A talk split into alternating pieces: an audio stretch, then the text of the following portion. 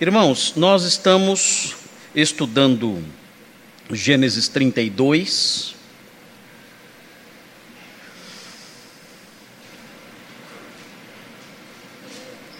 Versículos 22 a 32 é o texto que temos estudado. Na realidade, nós já expusemos o texto inteiro, Gênesis 22 de Gênesis 32 de 22 a 32. Já expusemos todo o texto, os irmãos já conhecem a história toda. E hoje eu gostaria de apontar, com base nesse texto, as lições, a, a relevância desse texto para nós. Porque na semana passada, ou na última vez que eu preguei e apresentei o texto, eu só expliquei o significado dele, mas não expliquei a significância dele. E os irmãos sabem a distinção que nós temos apresentado aqui. O significado do texto é algo relacionado com o que o autor quis transmitir. Por que o texto existe, o que o texto quer dizer, o que o texto quer a, ah, apontar, ensinar, o que o texto quer relatar, no caso de um texto histórico aqui, e a, ah, o sentido das coisas que são narradas, não só das palavras e das frases, mas da história como um todo então nós nos debruçamos sobre isso, sobre o significado. Mas é, o pregador, o pregador da Bíblia, ele não pode se ater ao significado. Ele tem que ultrapassar o significado, observando a significância. E o que é a significância? A significância é o que o texto representa em termos práticos e, por que não, também mentais, a aplicação do texto, por assim dizer, no universo mental e no universo vivencial daqueles que estudam o texto na atualidade. Então, qual é a relevância de um texto como esse de Gênesis 32, 22 a 32? Qual é a relevância desse texto para nós?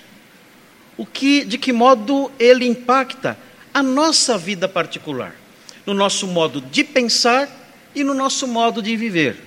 Então, a pregação bíblica, a pregação é, da palavra de Deus tem que passar por esses dois estágios.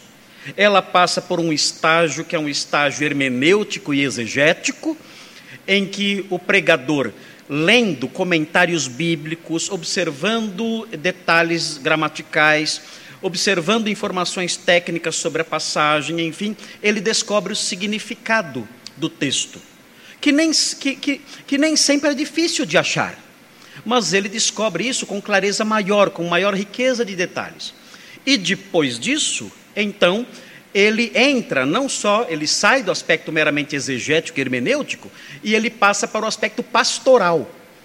Qual é a relevância disso para o nosso dia a dia, para a nossa vida, para o nosso modo de pensar e de viver. Então, na semana passada, estudamos o, o significado, os aspectos hermenêuticos, exegéticos da passagem. E agora nós vamos estudar, vamos ver, vamos aprender a significância. É importante, eu destaquei na semana passada, que esse texto é um texto bastante cheio de é, é, detalhes intrigantes, mas esse texto, ele ah, tem um sentido profético.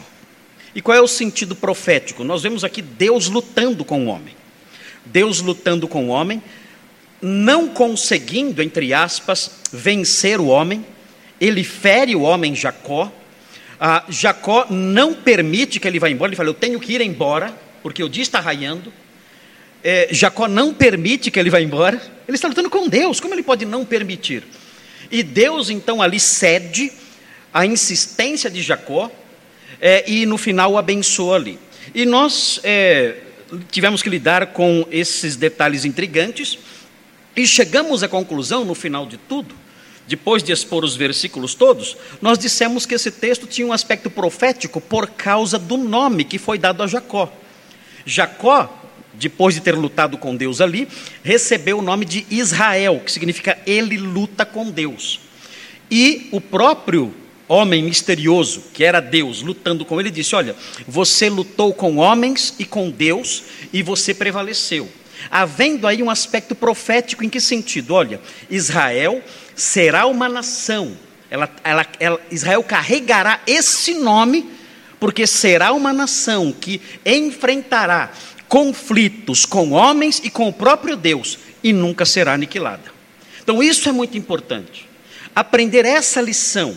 Essa lição está presente aqui, ela está presente no título que é dado a Jacó, no nome que é dado a Jacó, Israel, e está presente em todo esse drama, em toda essa história que aparece aqui. Ele lutando realmente com Deus e saindo vivo, e prevalecendo, e não sendo aniquilado.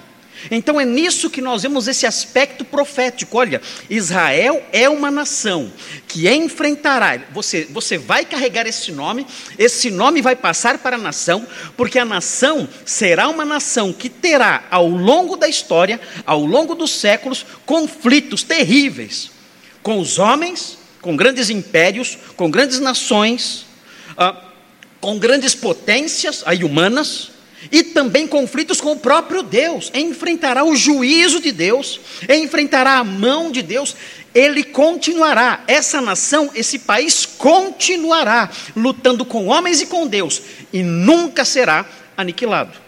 Então, isso é importante aprender a partir daqui, porque todo esse, esse, drama que aparece aqui, toda essa representação, por assim dizer, que aparece aqui, tem esse objetivo: mostrar, Jacó, você está fundando uma nação indestrutível. Você está começando uma nação indestrutível. Você cruzou o Jaboque, você está prestes a cruzar o Jaboque com os onze patriarcas. A terra está diante de você e agora você tem um nome, um nome para essa nação. Essa nação está nascendo. E essa nação é indestrutível. É importante isso porque existe uma teologia chamada supersessionismo. O que é o supersessionismo? O supersessionismo diz, ensina, e é uma teologia que vem já de longa data, desde os tempos da igreja antiga, diz o seguinte: olha, Israel foi substituído pela igreja. A igreja se tornou o novo Israel de Deus. Então, todas as coisas que foram prometidas a Israel foram transferidas para a igreja e se cumprem na igreja de modo espiritual. Ah, isso é, começou, como eu disse, na igreja antiga, e por causa disso foi havendo uma crescente hostilização por parte da igreja contra Israel. A igreja entrou em conflito com a sinagoga. E a igreja dizendo: Olha, vocês, vocês não são mais o povo escolhido de Deus. O povo escolhido de Deus somos nós, os gentios que creem em Cristo. Vocês não são mais o povo escolhido de Deus. Isso, é claro, gerou fortes conflitos. A sinagoga, os judeus passaram a ver o cristianismo como algo como inimigo e vice-versa. E dizem, dizem os historiadores, que esse engendrar uh, no coração dos cristãos de uma rejeição de Israel redundou com o passar dos séculos, inclusive no Holocausto que aconteceu uh, na Alemanha durante a Segunda Guerra Mundial. Um, a igreja, ao longo dos séculos, a partir do quarto século especialmente, até antes disso, é, podemos, podemos situar essa hostilização já no século II. Já vemos sinais de hostilização da igreja contra a sinagoga já no século II. E ah, nós percebemos uma rejeição, um ódio muito grande da igreja contra Israel. Vemos isso na pessoa de João Crisóstomo. João Crisóstomo tem uma série de sermões contra os judeus. É impressionante o ódio que você vê de João Crisóstomo contra os judeus nessa série de sermões. Martinho Lutero era antissemita. Antissemita. Abertamente antissemita. Nós percebemos, inclusive na carta circular da igreja de Esmirna, produzida no século II, nós descobrimos, nós vemos ali sinais de antissemitismo, dizendo a, a carta é, escrita é, da igreja de Esmirna, a carta circular, narrando o martírio de São Policarpo, dizendo que os primeiros a buscar lenha para queimar São Policarpo foram os judeus. Nós percebemos também uma forte hostilização contra os judeus na, no, na obra Diálogo com Trífon, de Justino de Roma, no século II também. E essa, e essa inimizade, essa antipatia dos cristãos contra os judeus nasce por causa dessa ideia Israel não é mais o povo de Deus. Eles mataram o Messias, eles são deicidas, são assassinos de Deus, mataram o Messias, então são nossos inimigos. E devem ser tratados como tais. Ah, isso teve implicações, como eu disse, ao longo dos séculos, e isso não se encaixa no ensino bíblico. O apóstolo Paulo diz que Deus não rejeitou o seu povo. Tanto que muitos judeus se convertem a Cristo. Ele fala: Eu sou a prova disso. Muitos judeus se convertem a Cristo. Deus não rejeitou o seu povo. E mais, o apóstolo Paulo fala: No final, quando o Senhor voltar, todo Israel será salvo. Isso não significa, o fato de Israel ser o povo de Deus, não significa que todo judeu é automaticamente salvo. Mas significa que existe uma eleição instrumental Existe uma eleição salvífica, nós aprendemos isso, Deus escolhe o seu povo e o salva pela fé em Jesus, mas existe uma eleição é, instrumental também. E essa eleição instrumental é aplicada a Israel. Israel é o povo que Deus escolheu para ser o seu instrumento para abençoar o mundo e salvar o mundo. É por meio de Israel que nós recebemos as Escrituras. É por meio de Israel que o Messias veio ao mundo. Essa nação que está se formando e que vemos o seu embrião aqui em Gênesis 32 é a nação de onde sairá o Messias por meio de quem serão abençoadas todas as famílias da terra. Então, essa eleição instrumental perdura, permanece. Israel ainda é o povo eleito de Deus, escolhido por Ele como um instrumento para abençoar o mundo e salvar também. Nós aprendemos, nós vimos na semana passada, o texto de Romanos 11, 25 a 29, os irmãos devem observar novamente isso. Israel perdurará até, até o dia da vinda do Senhor, e quando o Senhor voltar, eles verão aquele a quem traspassaram, diz o profeta, e chorarão como quem chora a morte do primogênito, e crerão no Salvador. Jesus disse em Mateus 24: Vocês não me verão mais, até que digais, bendito que vem em nome do Senhor. Nesse dia, quando eles olharem para o céu e virem o Salvador descendo, eles verão aquele a quem traspassaram, chorarão arrependidos e dirão: Bendito que vem em nome do Senhor, e se converterão toda a nação de Israel se converterá, conforme Paulo fala em Romanos 11, 25 a 29. Diz assim, Romanos 11, 25 a 29. Os irmãos devem grifar esse texto, texto muito importante, que mostra o papel de Israel na escatologia uh, e Deus salvando esse povo no final de tudo. Ele fala o seguinte: Não quero, irmãos, que ignoreis este mistério para que não sejais presumidos em vós mesmos, para que vocês não se orgulhem sobre os judeus, que veio endurecimento em parte a Israel. Ou seja, muitos judeus se convertem. O endurecimento que foi que foi que sobreveio a Israel da parte de Deus, Deus endurece corações sim. Esse endurecimento que veio sobre Israel da parte de Deus foi um endurecimento parcial. Muitos judeus são crentes, talvez tenhamos judeus crentes aqui. E isso é não somente parcial, mas é temporário. O texto diz: até que haja entrado a plenitude dos gentios.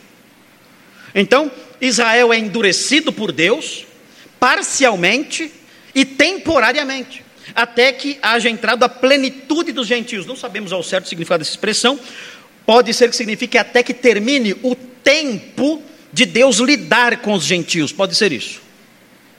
Outros dizem que pode ser o tempo em que o número de gentios eleitos seja salvo, seja alcançado pelo Evangelho. Nós não sabemos ao certo, mas aqui no, no nosso, no que eu estou dizendo aqui, essa a explicação disso exata é, não tem tanta relevância. Eu quero chegar uh, mais adiante. Diz assim: e assim, quando acabar o tempo dos gentios, todo Israel será salvo. Diz aqui. Como está escrito, e vejam a conexão da salvação de Israel com a vinda do Senhor. O texto diz: virá de Sião, de Jerusalém, o libertador. Quem é? Quem é o libertador que estará em Sião? É difícil a pergunta? Não, é fácil. O libertador é o Messias, é Jesus. Ele virá de Sião, o libertador, diz o texto, e ele apartará de Jacó as impiedades. O que significa isso? Ele perdoará o pecado de Israel. É isso que está sendo dito aqui. Isso vai acontecer quando ocorrer a plenitude dos gentios, quando o Senhor estiver em Sião. E o texto prossegue dizendo: Esta é a minha aliança com eles, essa é a plenitude da nova aliança. Quando eu tirar os seus pecados, e o texto prossegue dizendo: quanto ao evangelho, são eles de fato inimigos, por vossa causa. Quanto, porém, a eleição, a eleição instrumental que eu mencionei, são amados. São amados por causa dos patriarcas. Nós não podemos desprezar os judeus. Nós não podemos fazer isso. Não podemos dizer, vocês foram rejeitados. Eles não foram. E o texto continua: porque os dons e a vocação de Deus, dada a eles, são irrevogáveis. Israel é indestrutível. Você vai lutar com homens e com Deus e nunca será aniquilado. Irmãos, isso é tão claro na Bíblia que eu não entendo como podem surgir sistemas que vão frontalmente contra isso. Eu não consigo entender. Às vezes eu penso que a questão não é tanto questão hermenêutica, é questão de alfabetização. Só isso. É saber ler. Esses textos bíblicos são claríssimos acerca disso. É impossível uma clareza maior. É impossível. E nós temos que olhar para isso e entender essas coisas. E ver nisso a graça de Deus. Meu Deus, Israel foi tão rebelde com Deus. E Deus ainda assim é magnânimo, piedoso e prometeu: Eu vou salvar esse povo. Todo, todo esse povo vou salvar um dia. Um dia, quando o Senhor Jesus descer dos céus, esse povo verá aquele a quem traspassaram e vão chorar arrependidos. O Senhor Jesus, como eu disse antes, ele disse isso. Ele, ele, disse: Olha, vocês não me verão mais até que digais, bendito que vem em nome do Senhor. Eles vão dizer isso. Eles vão olhar para o Senhor Jesus e dizer: Bendito que vem em nome do Senhor. Vão se converter. Serão apartados, separados de sua iniquidade. E todo Israel será salvo então. E o Senhor reinará então a partir de uma Jerusalém restaurada sobre todo o mundo durante mil anos, como diz o Apocalipse no capítulo 20. Mas enfim, o que nós temos aqui no capítulo 32 é um embrião disso. É Deus dizendo: Eu estou criando uma nação que enfrentará diversos conflitos com os homens e até comigo. Mas essa nação não será destruída. Vejam o que diz Jeremias 31. Jeremias 31 e vejam se existe base a partir desse texto para o supersessionismo. Supersessionismo, o ensino de que a igreja substituiu Israel. Vejam, Jeremias 31. Notem, lembrem-se, Jeremias escreveu numa época em que a nação de Israel era rebelde contra Deus. Jeremias escreveu numa época em que a nação de Israel estava prestes a cair sob o juízo severo de Deus trazido pelas mãos dos babilônios. A época em que Jeremias viveu era uma época de profunda rebelião do povo de Israel contra o Senhor. E vejam o que é dito aqui é, pelo Senhor no capítulo 31 de Jeremias, versículo 35, diz assim: observem, 35, diz assim: Assim diz o Senhor, que dá o sol para a luz do dia. Jeremias 31, 35. Assim diz o Senhor que dá o sol para a luz do dia, e as leis fixas a lua e as estrelas para a luz da noite, que agita o mar e faz bramir as suas ondas. Senhor dos exércitos é o seu nome. Se falharem essas leis fixas diante de mim, diz o Senhor, deixará também a descendência de Israel de ser uma nação diante de mim para sempre. Vocês estão entendendo o que ele está dizendo aqui? Vocês estão entendendo o que ele está dizendo aqui? É mais fácil as leis da natureza falharem, desaparecerem, do que Israel ser rejeitado por Deus. É o que ele está dizendo aqui. Ele diz: se essas leis fixas falharem, ou seja, se a lua o sol, a lua e as estrelas pararem de brilhar, ainda assim Israel permanecerá uma nação diante de Deus para sempre. Versículo 37 diz assim: Assim diz o Senhor: se puderem ser medidos os céus lá em cima e sondados os fundamentos da terra cá embaixo, também eu rejeitarei toda a descendência de Israel por tudo quanto fizeram, diz o Senhor. Irmãos, O que eu devo acrescentar a isso que eu acabei de ler agora? A pergunta é: Israel será rejeitado algum dia por Deus? Quando medirem os céus, então Deus rejeita Israel. Quando o sol parar de brilhar, então Deus rejeita Israel. Quando a lua e as estrelas caírem, pararem de brilhar, então Deus rejeita Israel. Mas quando você acordar cedo e ver o sol brilhando, lembre-se, Deus ainda não rejeitou Israel. O sol fala, a lua fala, as estrelas falam, o tamanho dos céus fala, a profundeza do mar fala. Tudo isso mostra, enquanto essas coisas existirem diante dos nossos olhos, nós sabemos, Deus não rejeitou Israel.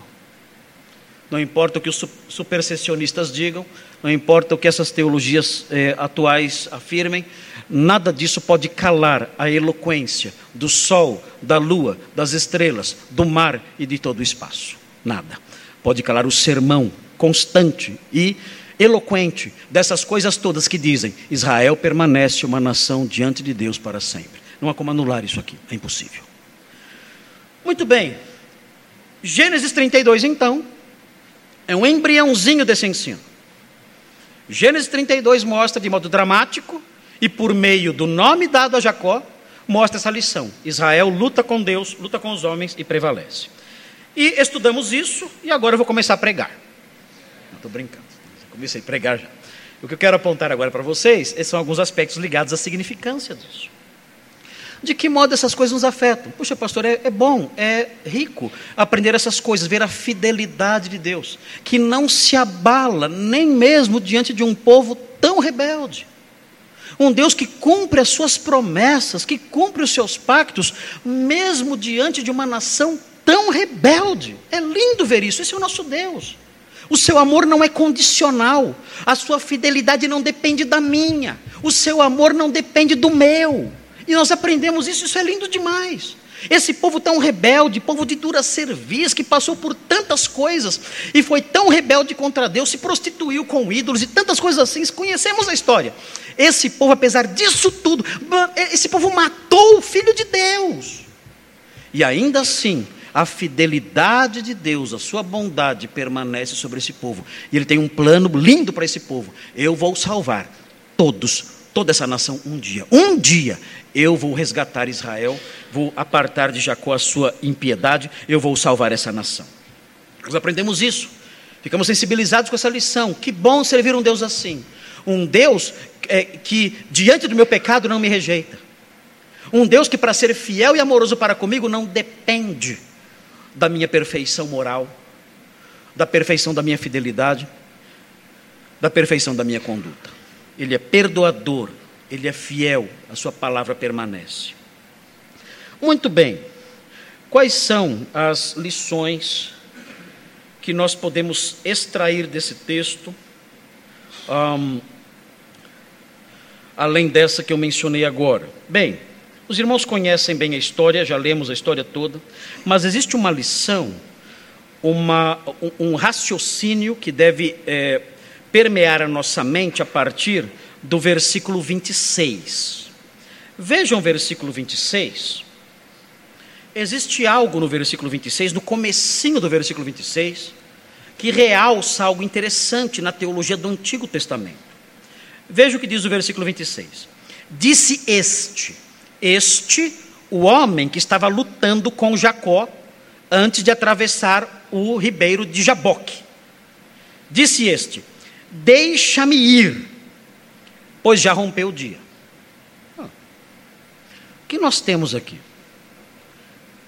O que nós temos aqui? Porque ele diz isso? Deixa-me ir, pois já rompeu o dia. Tudo indica que esse homem não queria ser plenamente visto. Ele se revela a Jacó até o ponto de lutar com ele, ele se relaciona com Jacó, conversa com Jacó, se manifesta a Jacó no, na forma humana ali, toca em Jacó, discute com ele, mas esse homem que na sequência da história se revela como próprio Deus, esse homem ainda se oculta. Ele ainda quer se manter, de alguma forma, em alguma medida, debaixo de um véu de ocultamento ou de ocultação. Ele não quer se revelar plenamente. Existe uma glória grandiosa de Deus, e esse homem, sendo o próprio Deus, mesmo se relacionando com Jacó, mesmo lutando com Jacó e falando com Jacó e se manifestando a ele, esse homem não quer se revelar plenamente a ele. E é interessante observar isso. É interessante observar isso porque essa teologia do ocultamento de Deus, ela permeia o Antigo Testamento, há várias partes em que vemos isso. Deus se ocultando para não mostrar plenamente a sua face a Moisés, por exemplo, e a todo o povo, por exemplo. Nós vemos isso, a teologia do ocultamento de Deus. Mas, quando nós caminhamos, quando nós saímos de Gênesis, e vamos caminhando ao longo da história da redenção, nós chegamos num ponto em que nós descobrimos que Deus finalmente arranca o véu do seu rosto. Nós chegamos no ponto em que Deus finalmente tira ah, o véu do seu rosto e sai da sombra, e se revela de modo completo e pleno. E isso mostra a sua graça em buscar o ser humano. Aqui nós vemos ele se revelando sim, se manifestando sim, mas há como que um véu sobre ele. Há como que uma sombra o envolvendo, ele não quer se revelar plenamente, ele quer ir embora porque o dia está começando, a luz do sol está chegando, ele não quer ser visto plenamente. Mas ao longo da história da redenção, nós percebemos que chega o um momento em que ele diz: Agora eu vou sair plenamente das sombras, agora eu vou arrancar o meu véu, eu vou mostrar totalmente a minha face agora. Nós chegamos então no Evangelho de João, e veja o que João diz, é impressionante isso é a história da redenção da humanidade. Isso é importante demais para nós, porque isso nos diz respeito, vou dizer como. Veja o que diz João 1, texto conhecidíssimo dos irmãos, mas observem o contraste que é aqui com Gênesis 32. Veja João 14, diz assim: E o Verbo se fez carne e habitou entre nós, cheio de graça e de verdade. E vejam, e vimos a sua glória. O véu caiu. A penumbra da noite se desfez. E diz: glória como do unigênito do Pai. Ele se revela de modo completo aqui. Vejam agora o versículo 18, diz assim: Ninguém jamais viu a Deus. Versículo 18: O Deus unigênito que está no seio do Pai, é quem o revelou. Mais uma vez, aqui uma evidência de que o Senhor Jesus Cristo revela plenamente o Pai. Veja Hebreus 1,3. Hebreus 1,3. Hebreus 1,3. Veja o que diz. Hebreus 1,3. O comecinho do versículo fala assim. Hebreus 1,3. Ele que é o resplendor da glória. Falando sobre Jesus Cristo aqui. Ele é, o ele é o resplendor da glória e a expressão exata do seu ser, diz o texto. E prossegue falando que ele sustenta todas as coisas pela sua palavra poderosa. Vejam, em Jesus nós percebemos que aquele Deus que se manifestou a Jacó, encoberto ali pela escuridão da madrugada, ele agora vem para fora, plenamente, sob a luz do sol, e se expõe plenamente, revelando a sua glória ao homem. E aí a questão que fica é a seguinte: mas nós não conseguimos perceber isso. Que glória é essa? Que o homem não consegue ver em Jesus. É muito simples o motivo disso. Vejam o que diz segundo aos Coríntios 4. Observem isso. E é nesse ponto que a verdade bíblica nos toca. É nesse ponto que a verdade bíblica nos afeta. Vejam segundo aos Coríntios 4. Segundo aos Coríntios 4, versículos 6 e 7. Diz assim: Observe. Porque Deus que disse: das trevas resplandecerá a luz, Ele mesmo resplandeceu em nosso coração, diz o texto, falando aqui sobre os crentes. Ele fala: houve um dia em que o próprio Deus brilhou dentro de nós, nós os crentes. Para que Deus brilhou dentro de nós, os crentes? Havia escuridão em nós, mas o próprio Deus um dia brilhou dentro de nós. E por que ele fez isso? O texto prossegue: para a iluminação do conhecimento da glória de Deus. E o texto fala onde essa glória está. Para a iluminação do conhecimento da glória de Deus na face de Cristo. Quando alguém se converte ao Senhor, essa pessoa então é capacitada a enxergar plenamente a glória de Deus em Cristo. Cristo se revelou. Ele é o revelador completo do Pai. Deus antes se revelou de modo parcial. Ele apareceu na penumbra, ele apareceu atrás do véu, ele apareceu escondido, ele se manifestava assim, mas havia ainda a teologia da ocultação de Deus, ele não se revelava plenamente. Em Cristo ele revelou toda a sua glória. Como eu posso ver isso? Eu só posso ver essa glória plena de Deus em Cristo se Deus iluminar o meu coração. Somente os crentes podem enxergar isso. Os crentes são aqueles em quem a luz do Senhor brilhou. O próprio Senhor resplandeceu no coração dos crentes. E eles então podem agora olhar para a face de Cristo e enxergar plenamente a glória de Deus ali. Você é, que está aqui hoje e não é crente, não pode enxergar isso. Para você, Jesus é só um professor, um filósofo, um homem bom, um mestre, bastante cativante, uma figura interessante, só isso, nada mais. Um judeu que tinha ideias muito revolucionárias, talvez, como dizem alguns, mas os crentes passaram por uma experiência diferente. Os crentes estavam com o coração mergulhado, mergulhados na escuridão, o coração mergulhado na, no, na, nas trevas do abismo. Mas um dia Deus, na sua graça, brilhou dentro deles, resplandeceu dentro deles, por meio do Evangelho. E quando eles creram no Evangelho, eles puderam contemplar Cristo plenamente, na sua imensa glória, e viram a glória de Deus plenamente na face de Cristo. Eles foram transformados por dentro. A luz do céu entrou no coração deles e os iluminou para que eles tivessem o conhecimento da glória de Deus na face de Cristo. Agora, não mais oculta, agora manifesta a todos. Quando eu era garoto, havia uma musiquinha que dizia assim: Deixa a luz do céu entrar. Deixa a luz do céu entrar. Abre bem a porta do teu coração e deixa a luz do céu entrar. O que esse, o que essa, o que esse, o que esse corinho, como nós chamávamos de corinho, hoje não fala mais corinho, né? Hoje só os velhinhos falam corinho. Né? Mas naquela época era comum falar corinho, que era um pequeno coro. E cantávamos assim: Deixa a luz do céu entrar. Deixa a luz do céu entrar.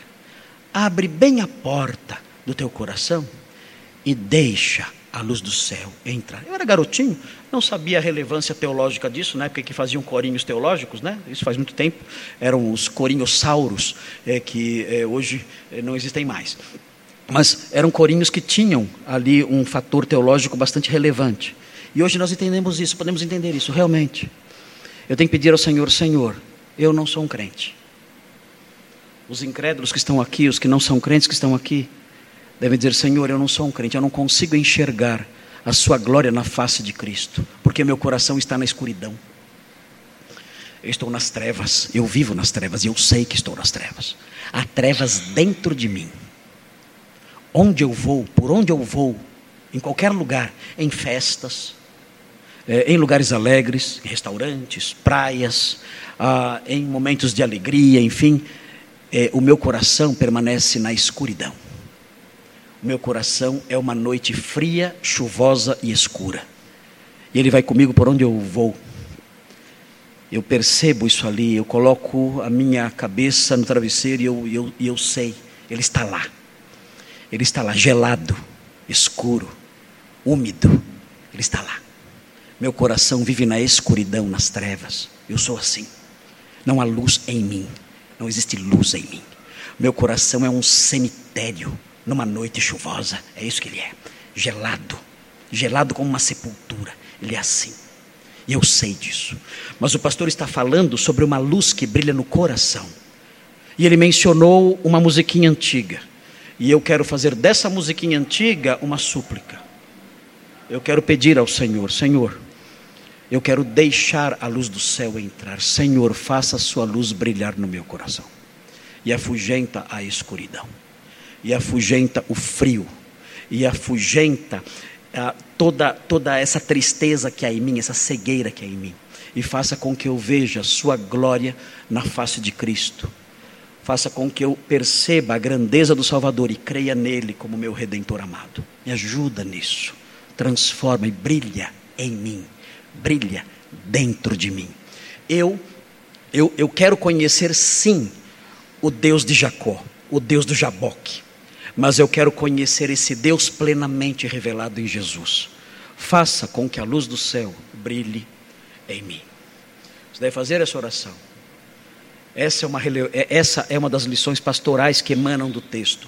Nós temos um Deus, um Deus que se manteve parcialmente oculto.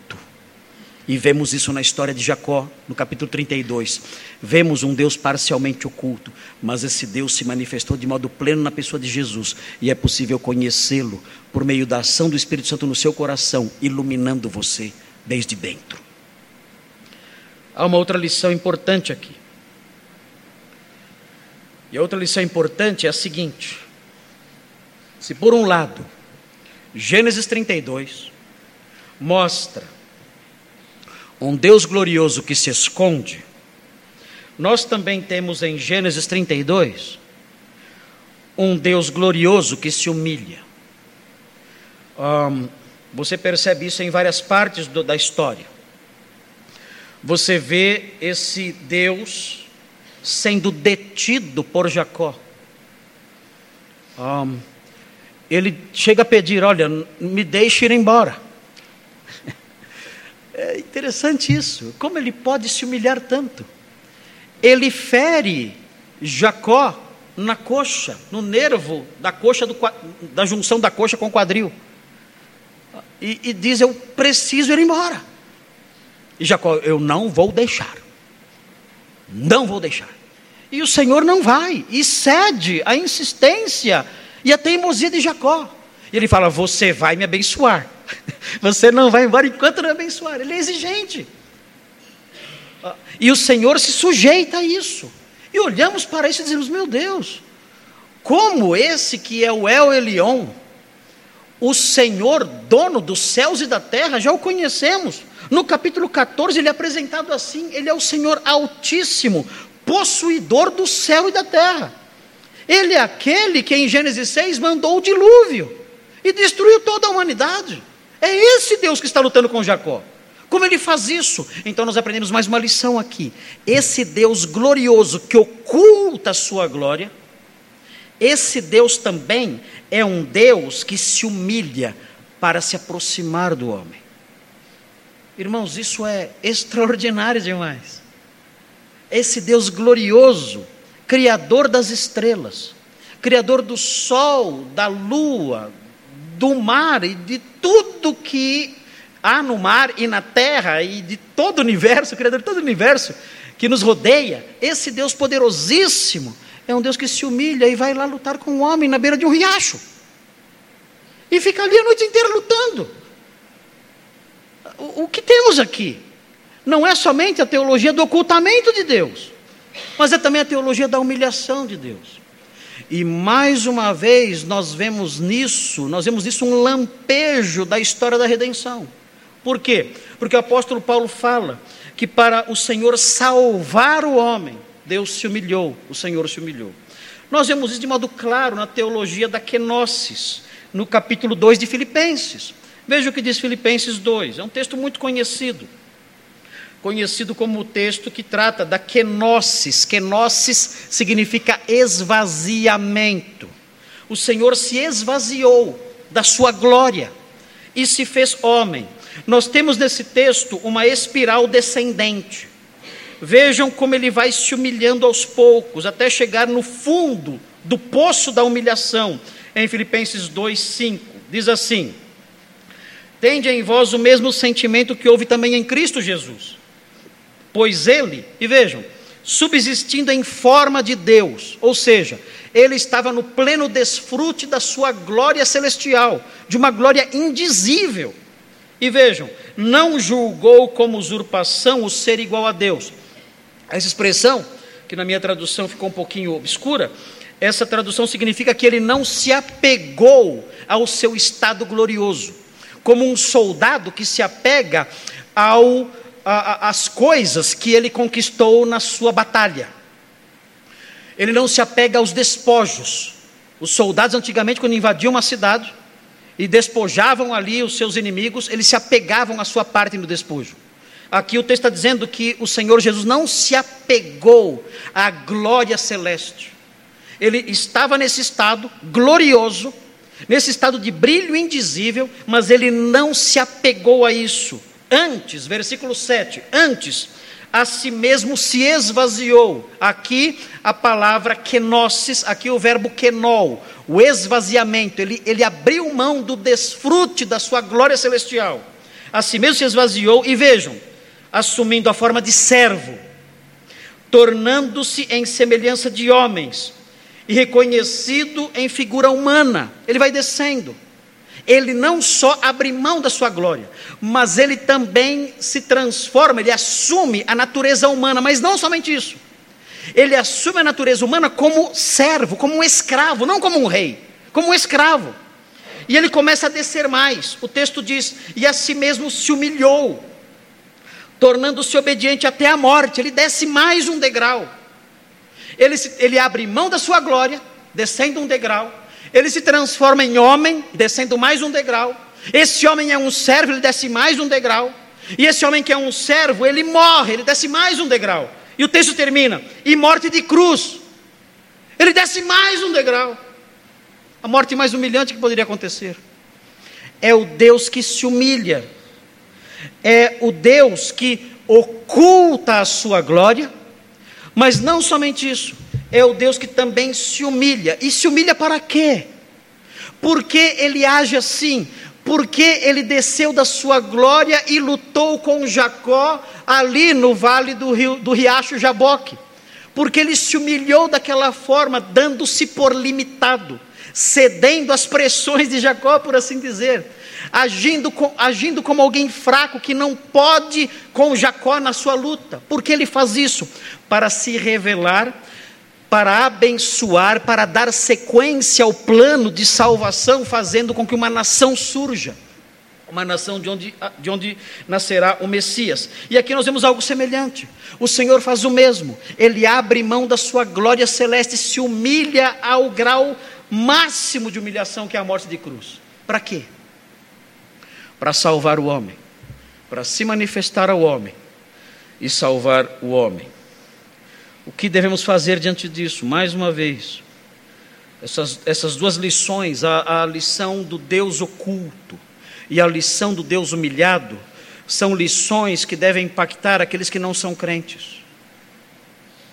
Você deve se aproximar do Senhor e dizer: Senhor, eu quero conhecer o Senhor que é o Deus que se ocultou. E eu sei que a única forma de eu conhecer o Senhor, que é o Deus que se ocultou, é por meio de Jesus Cristo, mas eu não consigo ver a Sua glória nem nele.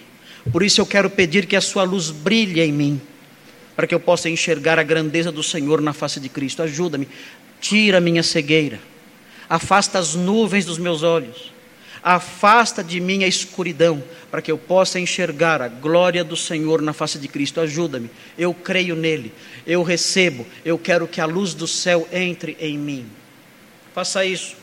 E mais, Senhor, o Senhor que ocultou a sua glória é também o Senhor que se humilhou, se humilhou até a morte, morte de cruz. Eu quero pedir que essa obra de humilhação, os benefícios dessa obra de humilhação sejam aplicados a mim.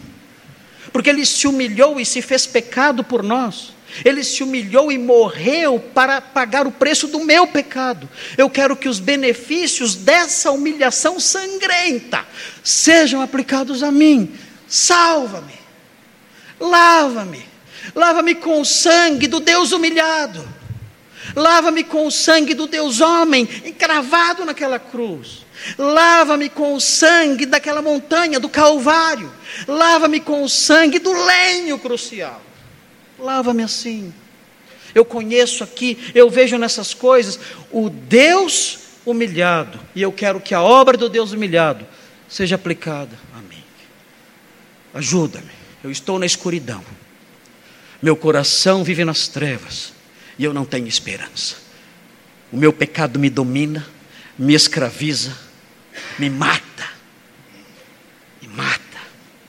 Eu não suporto mais viver desse jeito, escravizado pelo meu pecado, no meio da escuridão e do frio da alma, sedento, faminto, com medo.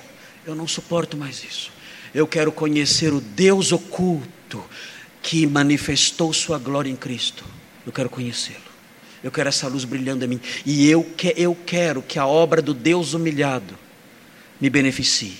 Que o seu sangue, o sangue do servo, cravado na cruz, eu quero que o seu sangue me lave e me perdoe. Eu quero ser outra pessoa. Eu quero aprender com esses embriões de lições que vemos no texto de Gênesis 32. Gênesis 32 mostra o Deus que se oculta. Gênesis 32 mostra o Deus que se humilha. Gênesis 32 mostra um Deus glorioso que se oculta. Eu quero conhecer esse Deus em Jesus. Quero conhecer esse Deus que ocultou sua glória, mas que a manifestou em Cristo. Quero conhecê-lo. Eu quero conhecer esse Deus que se humilhou, morrendo pelos meus pecados. E quero que Ele me perdoe, me lave e me transforme. São duas lições, duas lições para aqueles que não conhecem Jesus. Não sei, não conheço todos aqui. E também eh, sei que há pessoas que estão me ouvindo agora em casa. E outros me ouvirão depois, quando esse sermão for colocado uh, nos meios aí de, na mídia e tudo mais. Pastor Thomas faz isso sempre. Não sei, mas eu sei. Eu sei que aqueles que não conhecem o Deus que ocultou sua glória, e aqueles que não conhecem o Deus que se humilhou vindo aqui, eu sei como é o coração dessas pessoas. Há trevas dentro dessas pessoas, há cansaço, há fome e sede. E isso pode acabar. Eu sei. Eu sei que pode acabar. Porque depois que eu criei em Jesus, a luz do céu raiou no meu coração. A minha fome sumiu, a minha sede desapareceu. Eu nunca mais tive fome, eu nunca mais tive sede e a luz brilhou dentro de mim. Pode brilhar em você também. Senhor Deus, socorro. Senhor Deus, salva-me. Senhor Deus, me ajuda. Eu quero conhecer a Sua glória em Cristo. E eu quero ser beneficiado pela obra da Sua humilhação. Há uma terceira lição, e agora é para os crentes. Ah, eu acho que é uma lição boa. Acho que os irmãos vão gostar dessa lição. Não sei. Talvez. Mas há uma liçãozinha aqui para os crentes também, claro. A maioria dos irmãos aqui são crentes. A maioria das pessoas aqui são crentes. Os irmãos, os irmãos, os irmãos são todos crentes, é claro. Mas a maioria das pessoas aqui são, são, é, são crentes. Ah, e a lição que eu quero apontar aqui, que é, está presente aqui, que pode ser pinçada do texto, está no versículo 28, que fala assim: aquele homem com quem Jacó lutou diz assim, que era o próprio Deus manifesto ali, diz o seguinte, é, 28, então disse, já não te chamarás Jacó, e sim Israel. É aqui que eu quero mostrar uma liçãozinha sobre Deus. Aqui. Uma lição sobre Deus que nos afeta. Deus pode mudar o nome das pessoas. Ele faz isso na Bíblia toda. Abrão, pai de uma nação, Deus mudou o nome dele. Como ficou o nome dele? Abraão. Ah, e isso é interessante. Esses nomes que Deus dá às pessoas, esses, esses nomes novos que Deus dá à pessoa, são nomes que revelam para a pessoa um destino que elas não conheciam antes. É interessante isso. Ele fala: você não vai mais se chamar Abrão, você vai se chamar Abraão. Por quê? Porque você será pai de muitas nações. Eu quero revelar a você o meu plano. Você será pai de muitas nações, não de uma nação só, de muitas. Ah, ou seja, o novo nome tinha algo que ver com o destino daquele homem, um plano de Deus para aquele homem que Deus não tinha revelado. E isso mostra que ele é o controlador do nosso, entre aspas, destino. Ele pode dizer: você vai se chamar Abraão. Por quê? Porque você será pai de muitas nações. Eu sei, eu controlo o destino dos homens. Eu determino o futuro das pessoas. Eu escrevo a história. Eu, eu não sei o futuro porque eu fui consultar em algum lugar o futuro. Não é por isso. Eu sou Deus. Eu não sei o futuro porque eu vasculhei, fiz uma vasta pesquisa e descobri o futuro. Não. Eu conheço o futuro porque eu sou o autor do futuro. Eu criei todas as coisas, inclusive o futuro.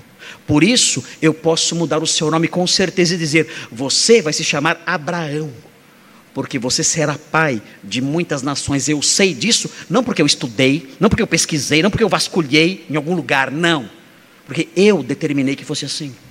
Eu sou o escritor da história, eu sou o autor da história, eu defino o futuro dos homens. Um, nós vemos aqui a mesma coisa acontecendo. Você vai se chamar Israel. Por quê?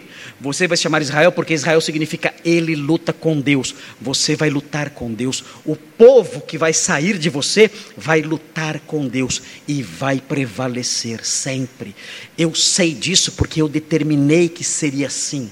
Eu escolhi que seria assim. Eu escrevi isso e será assim. Eu domino a história. Eu domino tudo. Eu domino o futuro. Mais tarde, quando Jesus conheceu Simão, ele, o texto fala que Jesus também o chamou, não mudou o nome de Simão, mas acrescentou o nome a Simão. Qual foi o nome que ele acrescentou a Simão? Pedro. Você é Simão e vai ser Pedro também. Por quê? Porque eu tenho planos para você. Você é uma rocha. Você é uma pedra. E eu vou edificar a minha igreja sobre o seu ministério por meio da sua pregação em Atos 2, os gentios crerão e surgirá a igreja. Por meio da sua pregação em Atos 10, na casa de Cornélio, os gentios crerão e a igreja crescerá ainda mais. Eu vou lançar os alicerces da igreja por meio do seu ministério. Por isso, seu nome é Pedro, que significa pedra ou homem de pedra. Você é uma pedra, é um homem de pedra, e eu vou usar você nos alicerces da minha igreja quando eu for construí-la. Eu domino o futuro das pessoas. Eu escrevo o futuro das pessoas. Eu sou o Senhor do futuro das pessoas. Jó, achando que Deus era seu inimigo, que o estava punindo, ficou com medo quando pensou nessa verdade. No capítulo 23 de Jó, ele fala com medo sobre isso. Nós não temos que ter medo, porque não estamos debaixo ah, dos sentimentos de Jó que eh, não estava entendendo o que estava acontecendo com sua vida e achava que Deus o estava tratando como inimigo. Nós sabemos que não somos inimigos de Deus. Sabemos que, se estamos em Cristo, nós temos paz com Deus. Nenhuma condenação há para os que estão em Cristo Jesus, nós aprendemos. Nós que somos crentes não, não temos que temer a inimizade de Deus texto diz em Jó 23, 13 e 14. Ele fala o seguinte: Mas se ele resolveu alguma coisa, Jó 23, 13. Mas se ele resolveu alguma coisa, quem o pode dissuadir? Alguém quer responder essa pergunta difícil? Quem o pode dissuadir se ele decidiu fazer alguma coisa? Quem pode aconselhá-lo? Dizer, Senhor, olha, acho que não é um bom plano o senhor está equivocado, o senhor não pensou direito. O senhor está agindo de modo afoito, está sendo precipitado, não está sendo equilibrado. Quem pode dissuadi-lo? Resposta: ninguém. Ele prossegue. O que ele deseja, isso fará. E o texto prossegue: Pois ele cumprirá o que está ordenado a meu respeito, e muitas coisas como estas ainda tem consigo. Ele vai fazer, ele vai fazer na minha vida o que ele determinou. Ponto final. Jó tinha medo disso. Ele diz que estava assustado com isso. É, esses pensamentos o aterrorizavam, porque ele achava que Deus o considerava inimigo naquela altura da sua vida, quando ele enfrentou tantos problemas. Nós não temos que pensar isso, como eu disse. Nós podemos descansar nessa verdade. O Senhor tem planos para nós. Não sabemos como são esses planos, não sabemos. Mas sabendo que Ele os tem, nós podemos seguir tranquilos e seguros, porque o que Ele determinou que fará conosco, Ele fará. Nós não podemos mudar isso. Podemos seguir tranquilos, seguros, confiantes. O que Ele planejou, Ele fará. Um, eu ouvi um hino certa vez, e esse hino falava sobre experiências ruins da vida. Um, achei muito interessante a, o ensino desse hino, uh, apontando como devemos reagir, como crentes que somos, diante das situações difíceis, as situações dolorosas, as situações pesadas da vida, sendo crentes como somos. Muito linda a melodia e muito linda a letra. E o texto dizia o seguinte: o texto do hino dizia o seguinte: diante disso tudo, diante desses problemas que eventualmente surgem diante de nós, nós temos que lembrar que o Senhor é o controlador da nossa história e devemos seguir em frente, confiando que Ele está à frente da nossa vida e que devemos eh, ter certeza de que Ele tem sempre o melhor para nós. O hino dizia assim no seu refrão: diante disso tudo, ajoelhai. Ajoelhai. Ajoelhai. Confiai só em teu Pai. Se a resposta se perder na escuridão. Eu não entendo os seus planos. Eu não entendo os seus caminhos. Mas eu sei que Ele os traçou na eternidade. Na sua imensa insondável sabedoria. Ele escreveu a minha história. E diante então da escuridão, o hino diz: ajoelhai, confiai só em teu Pai se a resposta se perder na escuridão. Ajoelhai e olhai para este, que segura a eternidade em suas mãos. E quando não entender seu plano, seu querer, na presença do teu rei, ajoelhai. Os irmãos têm ideia do impacto que isso causa em nós? Os irmãos têm ideia do quanto isso muda a nossa perspectiva de vida? Quando a resposta se perder na escuridão. Eu não sei. Eu não sei por quê. Por quê? Eu não entendo. Eu, eu não entendo por que essas coisas estão acontecendo comigo. Eu não entendo por que isso me sobreveio. O que está acontecendo? Eu não entendo nada. Ajoelhai. Ele segura a eternidade em suas mãos. Ele tem seu plano. Ele tem o seu querer. Ele não me deve explicações. Eu não preciso entendê-lo. Basta crer que ele tem seu plano, ele tem o seu querer, ainda que eu não entenda, ainda que as respostas não estejam diante de mim, eu sei dessas coisas. E diante dessas coisas, então, eu simplesmente me ajoelho e digo: Senhor, bendito seja o seu nome. O Senhor tem o seu plano. O Senhor controla o destino dos homens. O Senhor dirige a história toda. E eu creio na sua sabedoria, no seu poder, na sua força, na sua bondade, mesmo no meio da escuridão. Eu confio nisso. Por isso eu me ajoelho e eu louvo o seu nome, Senhor de toda a história, Senhor do universo, Senhor de tudo que há. Nós aprendemos isso nessa, nesse poder que Deus tem de mudar o nome das pessoas, porque nessa prática Ele mostra que controla o destino dos homens. Há uma outra lição, e a outra lição está no versículo 31. Versículo 31 é um híbrido de algo bonito e algo feio. Vocês veem algo muito lindo no versículo 31. Um cenário bonito e ao mesmo tempo algo feio. Veja o versículo 31. Diz assim: Nasceu-lhe o sol, que lindo! O sol nasceu, é tão bonito.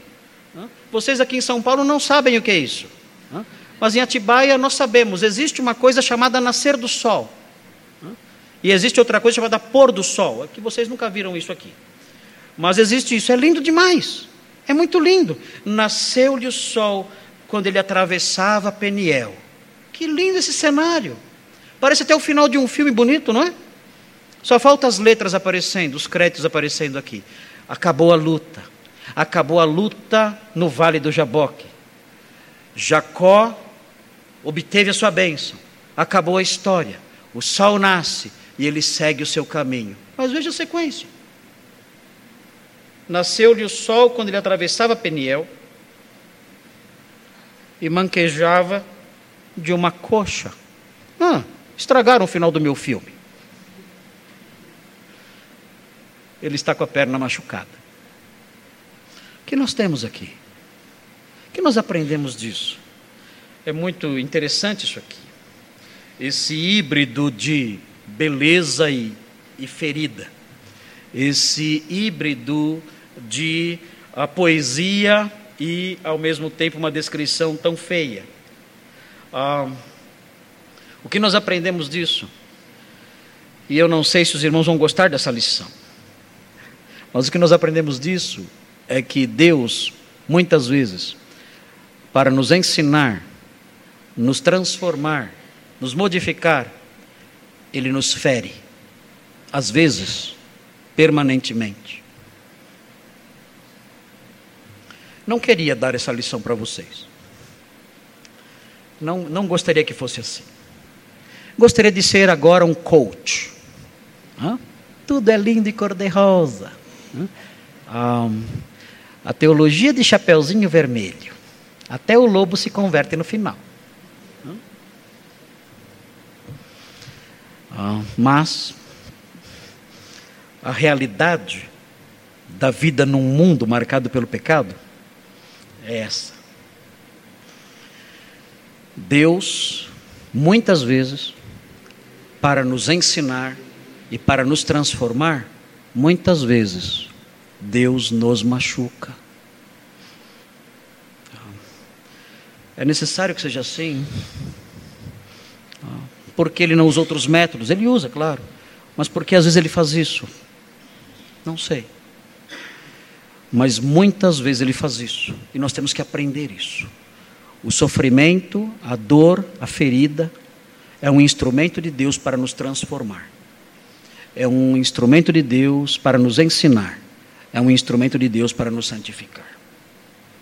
Os irmãos devem observar, por exemplo, é, são lições muito claras na Bíblia. Vejam Jó 36,15. Vimos agora há pouquinho o texto de Jó. Jó 36,15.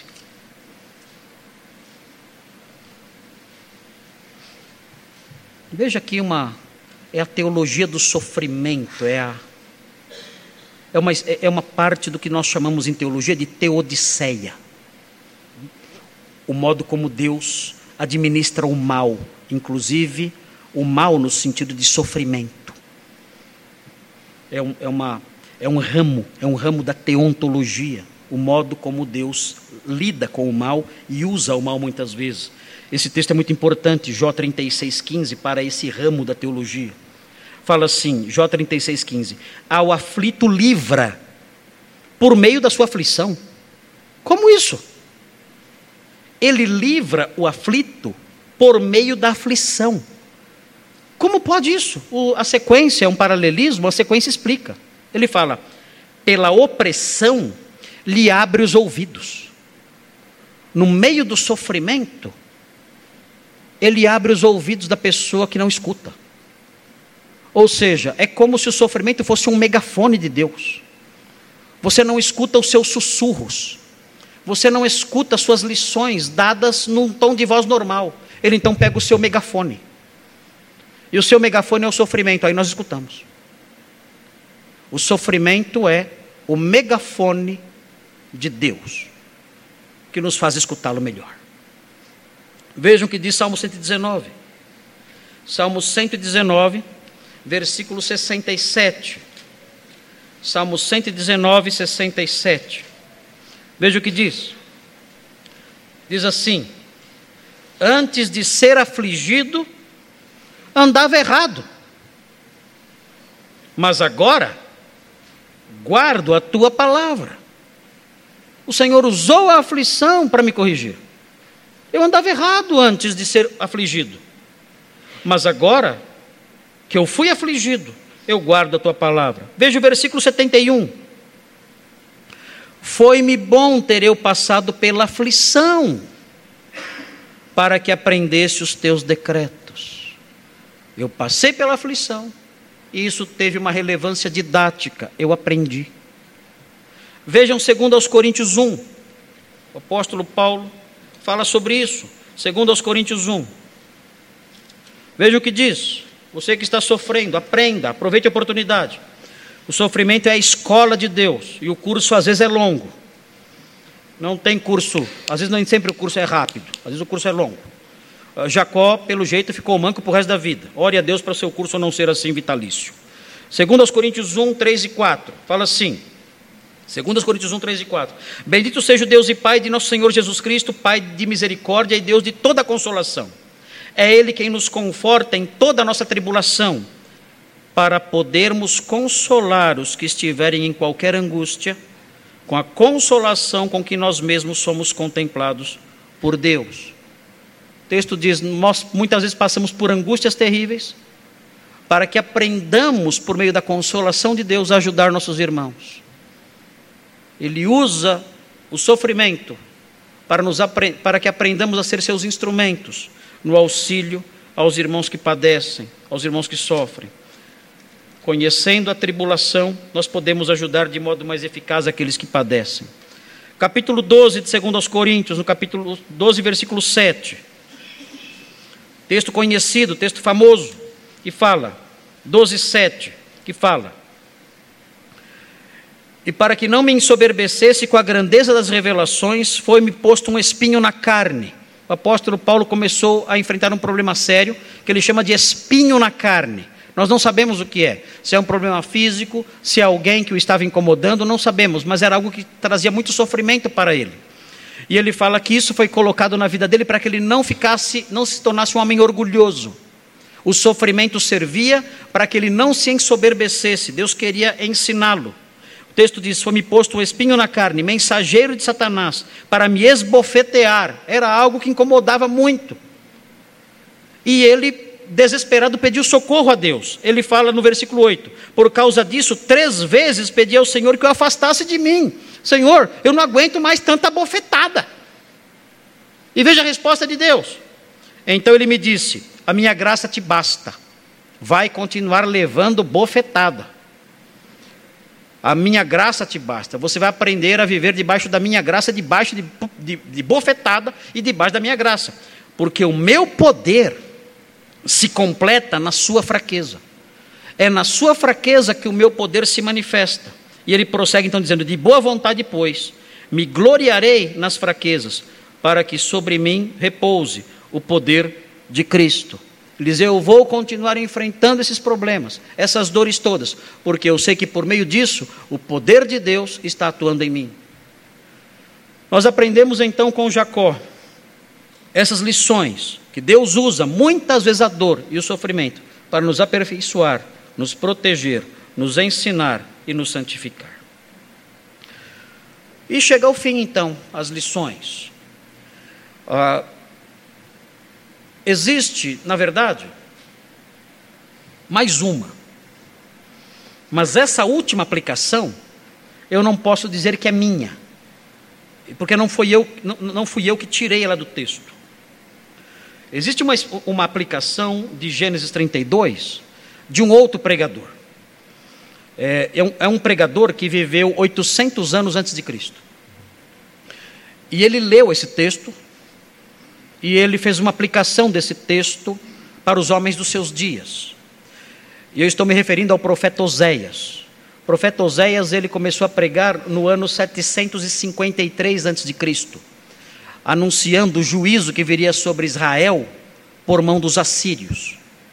E ele, então, profeta que era, ele, ele usou a ilustração da sua esposa, que era infiel, para denunciar as infidelidades de Israel, um povo rebelde, incrédulo, que não obedecia a palavra de Deus de forma alguma e que foi, afinal de contas, afinal, no final de tudo, foi punido com o exílio eh, e com o ataque dos assírios. E Oséias diz no seu livro, no capítulo 12, ele faz uma aplicação. Ele faz uma aplicação exatamente de Gênesis 32. A aplicação não é minha, a aplicação é de Oséias. Veja o que Oséias faz, vejam o que Oséias diz. Ele diz o seguinte, Oséias 12, e aí terminamos é, com essa última lição, a lição que Oséias extraiu do texto de Gênesis 32. Diz assim, Oséias 12: Efraim, o reino do norte, Israel, apacenta o vento e persegue o vento leste todo dia, ou seja, busca vaidades, busca coisas vazias multiplica mentiras e destruição, e faz aliança com a Assíria, e o azeite se leva ao Egito, ou seja, ele tem amizade com outras nações que são inimigas. Ele faz isso. Israel é assim, busca, busca amparo em coisas que não podem ajudar, busca socorro em coisas vãs, em vento.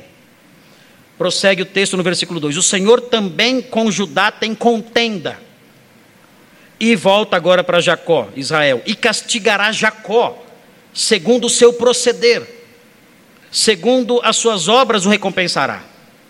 E aí vem o versículo 3, e no versículo 3 ele conta a história de Jacó. Ele diz: No ventre, pegou do calcanhar de seu irmão, já estudamos esse texto. Parece que Oséias escreveu com o livro de Gênesis ao lado. E ele prossegue falando: No vigor da sua idade, lutou com Deus. Ele leu rápido o texto. Ele já chegou no capítulo 32. E ele mostra isso. Ele diz: Jacó foi um homem terrível. Jacó foi um homem que, desde o ventre da sua mãe, era alguém difícil.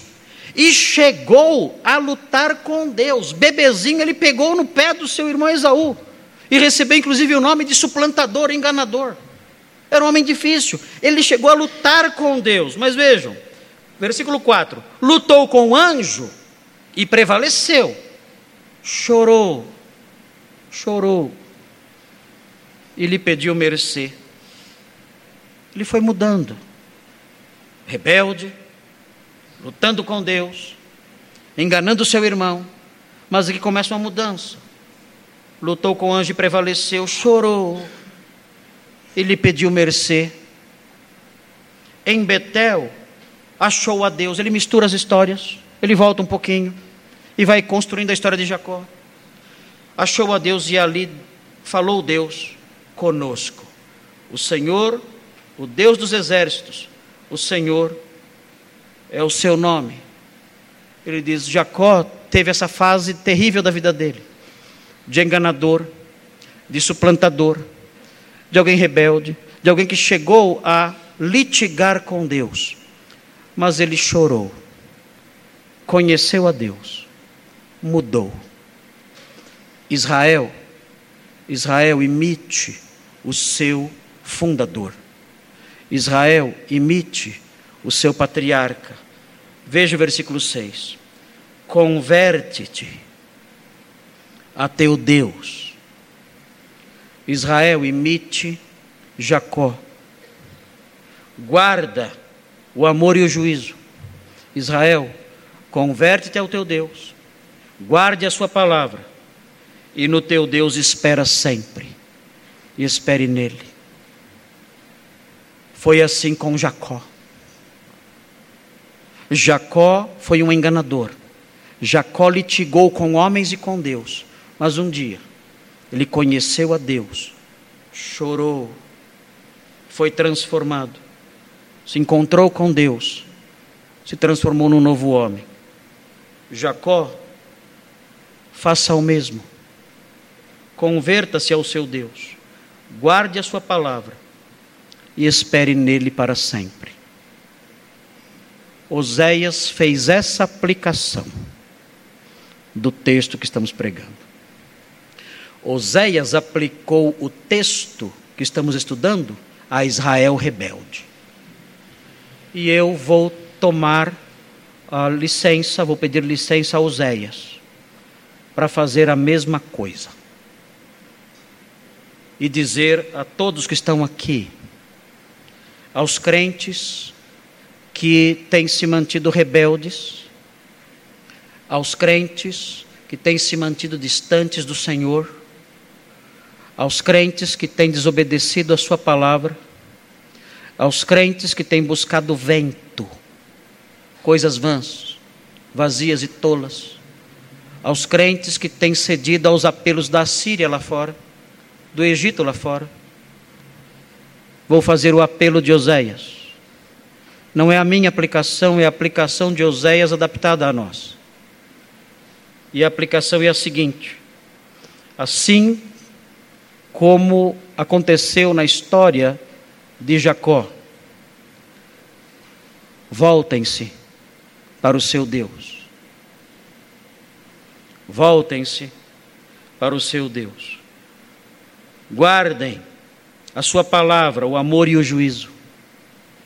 Voltem a guardar o amor e o juízo, a sua palavra.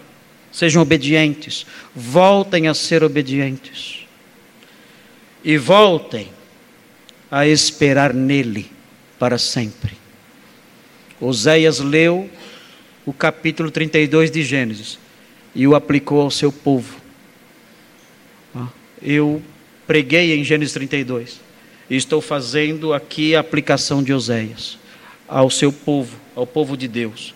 Voltem-se para ele, guardem a sua palavra e passem a esperar nele. Imitem imitem Jacó. Vamos orar. Santo Deus, obrigado pelo texto de Gênesis 32, pelas lições que estão implícitas e explícitas nele. Ajuda-nos, ó Deus, a crescer no conhecimento da Sua palavra, que essas lições modifiquem a nossa vida. Nós queremos pedir que o Senhor atue em nós, de tal modo que ah, conheçamos profundamente o Deus verdadeiro. Que o Senhor se revele a nós mais e mais, ainda que muitas vezes tenhamos que passar pelo sofrimento para conhecê-lo melhor e termos a nossa perna ferida.